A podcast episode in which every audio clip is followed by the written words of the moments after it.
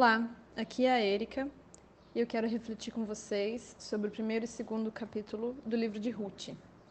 Esse livro pequenininho que a gente lê em uma sentada, fica depois do livro de Juízes. Ele chama Ruth, mas eu acho que ele podia se chamar Noemi e Ruth. E conta a história dessas duas mulheres, sogra e nora. O primeiro capítulo fala bastante sobre a Ruth, sobre a Noemi, eu queria olhar um pouquinho para ela com vocês. Pouco se sabe da história dessa família, mas o que diz que Noemi, seu marido e os dois filhos eram de Belém de Judá, se mudaram para Moabe, terra estrangeira que não era do povo judeu, do povo de Israel. É, o marido dela veio a falecer. Os dois filhos se casaram com mulheres moabitas, que não eram do povo de Israel, eram de outra religião. E com o passar dos anos, os dois filhos também faleceram. Sobrou a Noemi e as duas noras. Essa mulher deve ter sofrido tanto que ela mesma quis mudar o nome dela, de Noemi, que significa agradável, para Mara, que quer dizer amarga. Muito sofrimento deve ter passado pela vida dela. Quando ela decide voltar para a terra de Judá, ela fala para essas noras: Voltem para suas mães, voltem para suas famílias, para o seu povo e para o seu Deus. Né? Casem de novo, porque comigo não tem futuro. Né? Deus virou as costas para mim. Né? Ela estava amargurada com Deus. Parecia uma solução natural, né? Talvez essas mulheres, as noras, fossem jovens, talvez elas tivessem a possibilidade de casar de novo na própria cultura, né?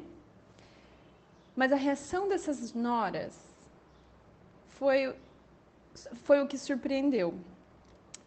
Elas choram porque elas querem ficar com a Noemi.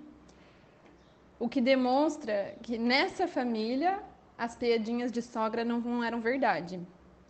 Mesmo sendo de culturas diferentes, religiões diferentes, a Noemi amou essas noras. E era recíproco. Uma das noras volta para sua família, mas Ruth fica. E aí tem esse texto emblemático da Ruth que fala: Não insistas que eu te deixe e não mais te acompanhe. Aonde fores, irei, onde ficares, ficarei. O teu povo será o meu povo, o teu Deus será o meu Deus. Muito bonito esse texto. Mostra o amor que elas tinham uma pela outra. E o testemunho que é a Noemi, mesmo tendo sofrido tanto, desde a morte do marido e se tornado amarga, ela revelou sobre Deus e sobre amor para essas noras. E esse relacionamento que elas cultivaram teve um impacto tremendo, não só na história delas duas, mas na história do povo de Israel, como dá para ver, vocês vão ver nos próximos capítulos do livro de Ruth. Como a linhagem delas é importante na história, não é à toa que, que esse relato está na Bíblia, né?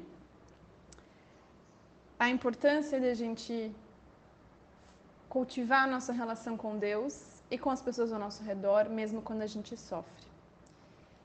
Acho que essa é a lição que a Noemi ensina de uma forma muito rica. Ela é honesta sobre o que ela sente, mas ela, mesmo com as diferenças que teve com suas noras, ela cultivou uma relação de carinho com essas moças. E o testemunho dela foi tão forte e tão bonito que a Ruth se identificou, encontrou pertença com ela e falou: Teu povo é o meu povo, seu Deus será o meu Deus. Que transformação na história e na vida dessas pessoas. Que a gente possa viver um relacionamento genuíno com Deus e com as pessoas ao nosso redor, mesmo quando a gente passa por sofrimento.